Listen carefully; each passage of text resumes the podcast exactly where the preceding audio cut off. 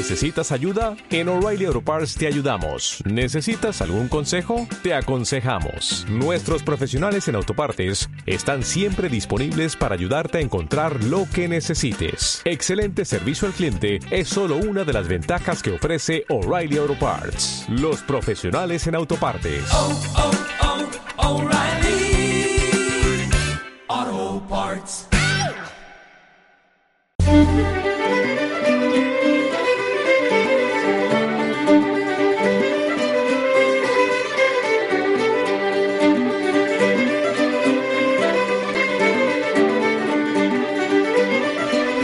Como ya hemos venido mencionando en anteriores intervenciones, en anteriores, anteriores programas, la casa, la casa la forman no solo el edificio y la familia que en ella habita, los animales domésticos también forman parte de la casa y además el concepto de casa hay que hacerlo extensivo a las construcciones anexas que están tanto cerca como un poquito más lejos de, la misma. En este, en ese sentido amplio, pues eh, podemos hablar de los campos de cultivo, de los montes que pertenecían a, a la familia. Digo pertenecían porque ahora cada vez, ¿verdad? Pues eh, acuñamos menos menos, menos terreno, menos extensión. La casa se ha protegido mediante una serie de rituales eh, que invocan las fuerzas de la naturaleza o la protección divina de los santos. Son fórmulas que algunas conocerás, otras te van a sonar a nuevas, porque las vamos a ir desgranando poquito a poco. En el programa de hoy seguimos deshojando el Atlas Etnográfico de Vasconia y hoy lo hacemos junto a Sior Zartabe de la Bairu Fundación. ¿Qué tal, Siorza? Bien. Eguardión. Eguardión. Bueno, lo dicho, es verdad que va a haber momentos en los que todos asientan, todos y todas nuestras oyentes digan, hombre, sí, vamos a hablar de la Guscolore, sí, por supuesto, vamos a hablar de protección de casa, seguro que la Guscolore va a salir en nuestro relato, pero hay más momentos del desarrollo de, de este espacio que les van a sorprender. Y vamos a empezar por el principio, porque a la hora de proteger la casa, no sé si incluso en el inicio, en la construcción del propio hogar, ya había algún tipo de ritual o no, Siorza. Bueno, en las encuestas de campo llevadas eh, a cabo en los últimos años del siglo XX apenas eh, se han registrado actos rituales al iniciar la construcción de una casa. Es verdad eh, que, en, que en algunas localidades recuerdan que se llamaba al cura del pueblo para que diera su bendición al terreno donde se iban a echar los cimientos u ocasionalmente se colocaba una botella o un recipiente con alguna moneda o un ejemplar del periódico del día bien plegado. Pero por lo general eh, se ha constatado que el rito de colocación de la primera piedra y su bendición ha estado más vinculado con el inicio de la construcción de edificios públicos o, o de obras de cierta entidad. En esos casos, eh, la colocación de la primera piedra sí es un acto ritual. Eh, debajo de ella se, ha- se ha solido poner una urna que contiene documentos que dejan constancia del acto, eh, monedas de curso legal y, y algún ejemplar de, de la prensa de ese día. Hace unos años, por ejemplo, eh, bueno, exactamente el 26 de mayo del 2010, pues se colocó la primera piedra del nuevo estadio de fútbol de Samamés en Bilbao. Y debajo de ella eh, fue enterrada una urna con un trozo de césped y una piedra de, de la pared del anterior campo de fútbol, una camiseta del equipo e insignias de las distintas peñas del Atleti. ¿Veis? Esto eh, que ha pasado hace nueve años ya se estudiará dentro de unos años. ¿eh? Las futuras generaciones sabrán que, que esto ocurrió. Por cierto, trozo de césped, tenemos unos cuantos en nuestras casas, ¿verdad? Porque recordad que lo- los vendieron a cachitos y dio para mucho. Bueno, pues no había mucho ritual en eh, el inicio de la construcción y al finalizar la misma. Bueno, cuando la construcción de una casa se remataba con, lo- con la colocación de la cubierta, dicho popularmente cuando se echaba el tejado, Mm. eh, se colocaba sobre la fachada, en el punto más alto del tejado, una rama o un manojo de flores o una bandera, dependiendo de la localidad. Y esta, esta colocación siempre ha ido unida a una comida o cena a cuenta del dueño de la casa y en la que tomaban parte todos los que hubieran intervenido en la construcción, pues sean canteros, albañiles, carpinteros, peones. Este ágape eh, ha recibido varios nombres, pues eh, Vizcar Festa, Corrobra, Culicadera, eh, Monjorra, Lorra. Ha sido una costumbre muy extendida en toda Euskal Herria. Desde luego, si además tiene nombre concreto y además diferente por, por cada localidad, eso es fe- efectivamente Sí, sí. que no era una cuestión de, de que a algunos se les ocurriera porque sí. Ajá. Así es. Culicadera, me he quedado con el, con el término. Mira, champarrada nos dicen aquí a través de, de mensaje de, de WhatsApp, no sé si tiene que ver con, con lo que estamos hablando. ¿Te suena a ti el término champarrada? No, no me suena. Pues cuéntanos, amigo o amiga, champarrada, ¿a qué hace referencia? Y vosotros, vosotras también podéis eh, interactuar a través del 688-854-852. Y aquí volvía a aparecer la figura del cura, ¿no? Claro, a su vez la casa, ya una vez eh, terminada, era bendecida por el cura del pueblo asperjándola con una rama de laurel y agua bendita. La verdad es que en la tradición cristiana el agua bendita eh, ha sido elemento de protección imprescindible. En todas las casas había agua bendecida el sábado santo y con esa agua se llenaban eh, las aguabenditeras eh, colocadas en los dormitorios junto a las cabeceras de las camas para santiguarse al acostarse por la noche y a levantarse por la mañana. Había aguabenditeras. Primera vez que digo yo este término, ¿eh? No, no, no lo conocía, el agua bendita sí, pero la existencia de, de, estos eh, objetos en concreto, Así es, ¿no? sí, sí. Y en los dormitorios Eso se, es. colocaban. ¿Mm? Y el laurel bendecido el día de Ramos también ha sido elemento protector de la casa. Sus hojas eh, se quemaban en el fuego del hogar cuando amenazaba la tormenta. Bueno, y hablando de, tormentas, mira, champarrada no sé, chaparrada, eh, quizá la que vaya a caer esta noche, ¿eh? porque llega, llega cambio. Y es verdad que, que, bueno, a la tormenta, sobre todo al, al rayo, pues se le ha tenido eh, miedo. Además, las construcciones, evidentemente, según donde cayera el rayo, las consecuencias podían ser eh, tremendas. ¿Cómo se protegía la casa contra las tormentas? Bueno, el rayo eh, ha sido uno de los principales enemigos de la casa y posible causa de su destrucción. Es más, cuando los encuestados recuerdan sus desperfectos, se, se, refieren a ellos como si hubieran sido causados por un malhechor súbito y sobrehumano. Uh -huh. Odey eh, es uno de los nombres que recibe el nubarrón de la tormenta, que en la mente popular contenía el rayo o el pedrisco. Y se hace referencia a él con expresiones que le atribuyen características eh, de algún modo eh, personales y siempre malignas. Así se dice en Ceanuri, Odeye asarredator. La tormenta viene con malas intenciones. Y según una, una antigua creencia, el rayo era una piedra lanzada por la nube tormentosa. Eso está contenido en la voz vasca oñastarri. Esa palabra eh, está formada por oñastu, que significa relámpago, uh -huh. y arri, que significa piedra. Entonces, el nombre oñastarri, eh, así como sus homónimos ospiñarri, chimistarri, oñastar e inar, eh, en otras regiones de Euskal Herria, pueden responder a un viejo mito muy difundido en los países europeos. Y es que, según este mito, el rayo era una piedra especial, eh, ceraunia, que al caer a la tierra se introducía en ella hasta la profundidad de siete estados. Ocho.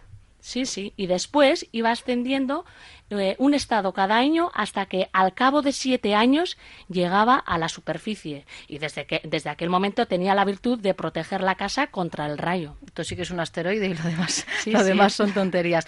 Es curioso porque quizá nos vienen a la mente eh, un par de fórmulas de protección, pero aquí nos vienes tú con, con, modos muy, muy detallados y lo dicho, aquí vamos a entrar en el terreno de eh, cuestiones que quizá la mayoría de nosotros y de nosotras no conocemos. Estamos hablando de modos de protección, insistimos, contra la tormenta y empezamos con el hacha, con el hacha con el filo apuntando hacia sí, la tormenta. Sí. Mira, para evitar que el rayo cayese sobre una casa, en muchos lugares fue costumbre y además hasta hace pocas décadas colocar en el umbral de la puerta principal un hacha con el filo dirigido hacia arriba o un hoz en la punta de un palo plantado en el portal. Y de esta manera se contraponía a la piedra lanzada por la tormenta, que era el rayo, uh -huh. el hacha originariamente de piedra que defendía la casa. Vale, de piedra. Esto yo no sé si era para alejar la tormenta o para alejar a los eh, que no te apetecía que te visitasen, ¿eh? Telita. También se utilizaban piedras contra la tormenta. Eso es. Eh, en varias localidades se ha recogido la práctica de recoger pequeñas piedras en la calle eh, o en el camino. Y esas piedritas se guardaban para lanzarlas desde las ventanas contra las nubes cuando llegara la tormenta y así evitar eh, el pedrisco. Esto lo hacían en Cuartango, en el Valle de Carranza y en San Martín de Améscoa. Esto es más un David contra Goliat, lo veo, ¿no? Bueno, piedras contra la tormenta. Quizá, ¿eh? Quizá funcionaba entonces. ¿Y el roble de San Juan? Bueno, en, torno, en torno a la festividad de San Juan, que enseguida viene... Uh -huh. eh, coincide... Habrá especial, además, ¿eh? del Atlas. coincide con el solsticio de verano y se practican ritos eh, de diversa índole y por todos eh, conocidos como son las hogueras de la víspera de San Juan o los baños de rocío en las primeras horas del día. Uh -huh. Pero además de esos ritos, para proteger la casa contra el rayo, ha sido una costumbre muy extendida y lo sigue siendo en muchas casas colocar el día de San Juan ramas de diferentes tipos de árbol con manojos de hierbas y flores en las jambas de la puerta y en los balcones de las casas. En algunas localidades se ponen ramas de robles, en otras eh, ramas de espino, en otras de fresno. Bueno, pero ya esto va más allá incluso de la, de la casa, ¿no? Esto es lo que decíamos antes, que hablar de casa es hablar también de, de otras construcciones anexas o del propio terreno y en este caso con, el roble sí. de San Juan ocurre, ¿no? Esta tradición de colocar el, el ramo de San Juan no se limita solo a las casas, sino que también se coloca en las huertas y en la puerta de los establos. Candelas, candelas bendecidas, velas bendecidas, también era otro modo de protegerse contra la tormenta. Bueno, otro rito doméstico muy común consistía en encender una vela eh, bendecida el día de la Candelaria. Concretamente. Eso es, Vale. se bendecía en ese día. Y además se solía recurrir a Santa Bárbara en caso de tormenta. Y de ahí el dicho, no te acuerdas de Santa Bárbara hasta que truena. Efectivamente. Y en Durango había una fórmula muy concreta, Sí, ¿no? bueno, había eh, muchas fórmulas, pero por ejemplo en Durango se decía Santa Bárbara bendita, que en el cielo estás escrita con papel y agua bendita. Ahí está, fórmulas, pero teniendo ¿eh? como, como referencia esa vela bendecida el día de la Candelaria. Y llegábamos a mayo y aquí el toque de las campanas también nos servía, ¿no? Para prevenir. Sí, así es. En muchas zonas rurales señalan que la campana de la iglesia del pueblo se ha considerado como un símbolo protector que alejaba las tormentas. Así pues, para proteger la cosecha, los animales y las personas, se realizaban conjuros que incluían toques de campanas y algunos de esos rituales siguen vigentes incluso hoy en día. Por ejemplo, en la localidad alavesa de San Vicente de Arana, eh, bueno, se mantiene una tradición muy extendida en Álava y en parte de Navarra que consiste en colocar el árbol llamado mayo. O sea, que hay un árbol que se llama mayo, que esto ves, para mí ya era, era desconocido. Sí, un, mira, un árbol, además, que es. puede obtener un tamaño importante. Eso ¿no? es, el, el mayo mira, es un tronco eh, de árbol pelado que puede alcanzar hasta los 25 metros de altura. Y se coloca el 3 de mayo, día de la invención de la cruz, y permanece izado durante todo el verano en señal de protección de campos y cosechas contra tormentas y temporales. Se derriba el 14 de septiembre, septiembre día de la exaltación de la cruz. En este caso vamos de, de- de fecha en fecha, de, de hito en hito. O sea, que es tronco del árbol. Eso es. Vale. Y, y al levantamiento de, de mayo le precede esto que comentábamos, ¿no? Sí, a- al levantamiento de mayo le precede el toque de campanas llamado tentenublo o tentenuble. El tentenublo eh, es un repique especial de la campana que se repetirá hasta el re- derribo del mayo, en septiembre, siempre y cuando el cielo presente peligro de tormenta eh, con granizo. Y el toque va acompañado de una letrilla que dice Tentetín, tentenuble, no te caigas sobre mí. Guarda el pan, guarda el vino, guarda el campo que está florido. Toma ya. Nos dicen que en Iturmendi se quita el 1 de junio. Ah, ¿Eh? mira. aquí, efectivamente. ¿eh? Ya bien. sabéis que hablamos muchas veces desde, desde lo global, luego es verdad que os damos pinceladitas, pero claro, evidentemente en cada localidad, en cada municipio de Euskal Herria, eh, lo- el mismo ritual pues adopta ¿no? diferentes nombres y a veces incluso diferentes fórmulas, aunque tengan una, una esencia común. Y a este árbol que se conocen en Álava y en parte de Navarra como mayo, por ejemplo, hay en zonas de, de Vizcaya, Duranguesado, que le damos otro nombre. Sí, le llaman donilacha. Donilatza, vale, pues eh, veis, ¿Eh? lo digo para que lo tengáis como referencia. Vamos con más símbolos de protección para, para proteger la casa concretamente, pues siempre se ha recurrido, ¿no? A signos especiales, inscripciones, eh, símbolos sola- eh, solares, imágenes de santos no nos pueden faltar. Bueno, la cruz ha sido el signo de protección por antonomasia en, en la cultura cristiana. Este signo se puede encontrar, bueno, incorporado eh, a la casa de muy diversas formas. Eh, es habitual, por ejemplo, encontrar en el vértice del tejado que da sobre la fachada una cruz de hierro forjado que contiene adornos y a la que se le ha incorporado una veleta giratoria para indicar la dirección del viento. O también eh, podemos ver cruces y anagramas grabados en las dovelas de los arcos de piedra de los portales. O incluso eh, sobre la ventana de la cocina de numerosos caseríos. A su vez, eh, la festividad que acabamos de comentar de la invención de la Santa Cruz, que se celebra el 3 de mayo, era entonces la fecha más señalada en el calendario para bendecir los sembrados de, en primavera. Y ese día se ponían cruces bendecidas en los campos. Como veis, el mes de mayo Da es un mucho mes de sí. significativo Sí, en sí. cuanto a ritos para la protección de la casa. Era el mes de la prevención por excelencia, efectivamente. No necesitaban campañas de sensibilización, estaban todos más que concienciados. Y hablábamos de que, evidentemente, los santos, en un argumento, en una temática como la de hoy, tenían que, que salir a colación. Y, por ejemplo, tenemos a, eh, el Sagrado Corazón como uno, ¿no? De, los guardianes de nuestra casa. Sí, desde finales del siglo XIX y a lo largo del XX se extendió la práctica de, colocar en la puerta de entrada de la casa, a fin de, de protegerla, una placa que contenía una ma- imagen religiosa y particularmente del corazón de Jesús. Y sí. Claro que sí, la flor del cardo, nuestra Egusquilore, que además yo creo que eh, pasarán los años y esa pervivirá, ahí ha estado siempre también, para protegernos y no solo de las tormentas. Sí, la Eusquilore, bueno, ha sido uno de los eh, signos o símbolos más populares, eh, populares de Euskal Herria y se trata de un símbolo tradicional que se coloca en la puerta principal de la casa y es considerada una representación del sol. Hoy en día es frecuente ver eh, eh, en una Eusquilore en muchas eh, puertas como un elemento decorativo, pero antes eh, tuvo una significación protectora de la vivienda, porque según la mitología vasca, el sol ahuyentaba a los malos espíritus, las brujas, las lamias, a los genios de la enfermedad, de la tempestad y del rayo.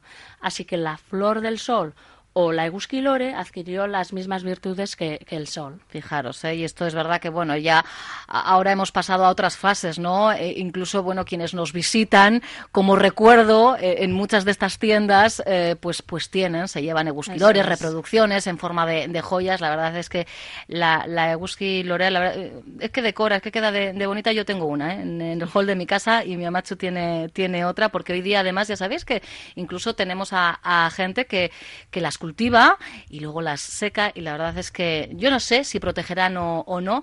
Pero bueno, ahí queda, ¿no? Ahí queda la, la duda. Pero evidentemente hablamos también de, hay que hablar de, de los animales, eh, el establo, la cuadra, los animales se enfermaban, eh, a veces producto, se decía, ¿no? De espíritus malignos, de brujas y había que protegerles también.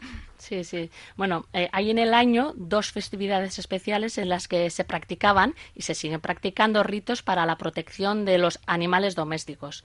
San Antonio Abad, popularmente conocido como San Antón, y San Blas.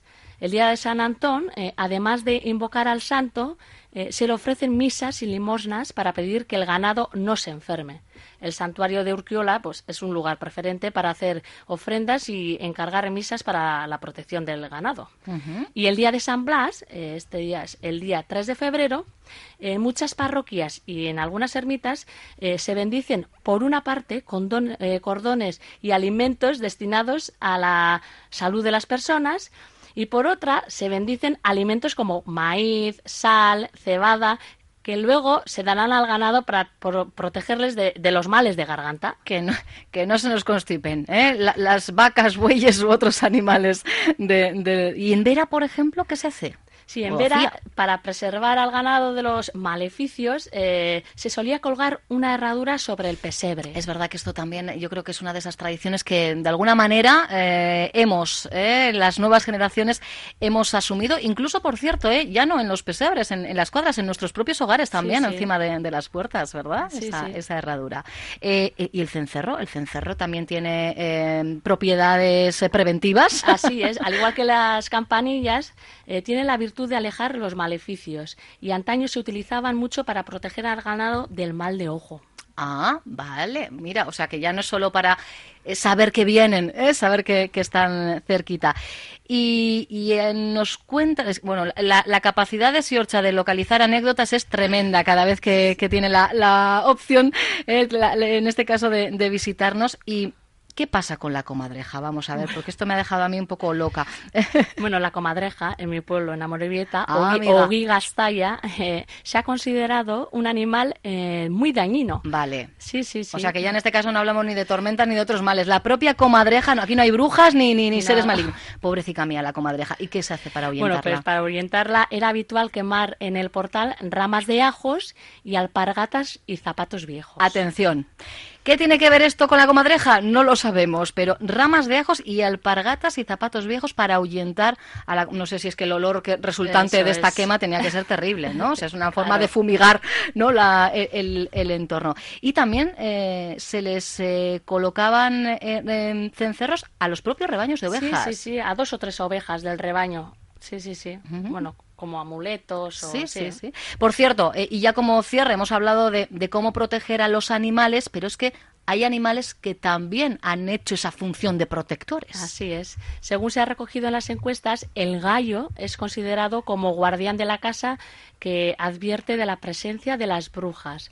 Y si cantaba antes de medianoche, era señal de que andaban alrededor. Entonces se encendía una vela y se echaba sal al fuego. Vale, no es que fuera un gallo insomne, es que algo olía, ¿eh? algo intuía. Eso es.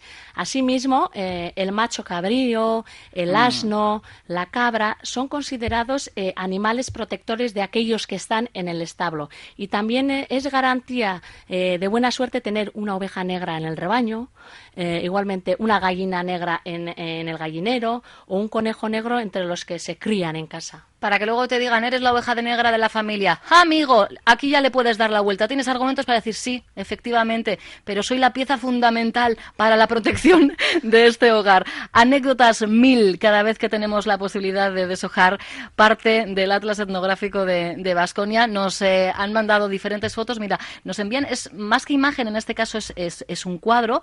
Eh, la imagen está captada, es eh, una imagen real, pero en formato cuadro, insisto, de San Vicente de Arana y entiendo que es el levantamiento, no sé si puesta o retirada de, del Mayo, porque vemos hay un grupo de hombres, sí. claro, eh, un tronco larguísimo y efectivamente su colocación. Y entre otros mensajes también hay quien nos decía, yo llevo tatuada la, la Egusquilore, así que protegida eh, de, de, por vida. Es, es una de las, yo creo que de, de los mm, tatuajes que más se repiten ¿eh? en, en muchos rincones de nuestra piel eh, y además es que te, te, te ven fuera y siempre te preguntan, eh, son, son de esos tatuajes que llaman la atención cuando alguien no conoce la, la flor y les cuentas la, la, historia y la verdad es que siempre la, llama la atención. Dice, mi gallo canta a todas horas.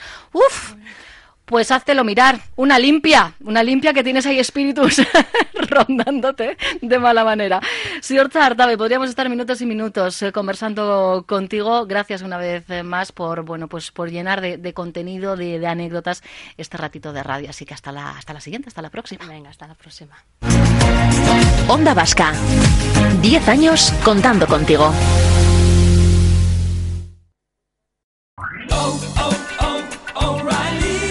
¿Necesitas ayuda? En O'Reilly Auto Parts te ayudamos. ¿Necesitas algún consejo? Te aconsejamos. Nuestros profesionales en autopartes están siempre disponibles para ayudarte a encontrar lo que necesites. Excelente servicio al cliente es solo una de las ventajas que ofrece O'Reilly Auto Parts. Los profesionales en autopartes. Oh, oh, oh.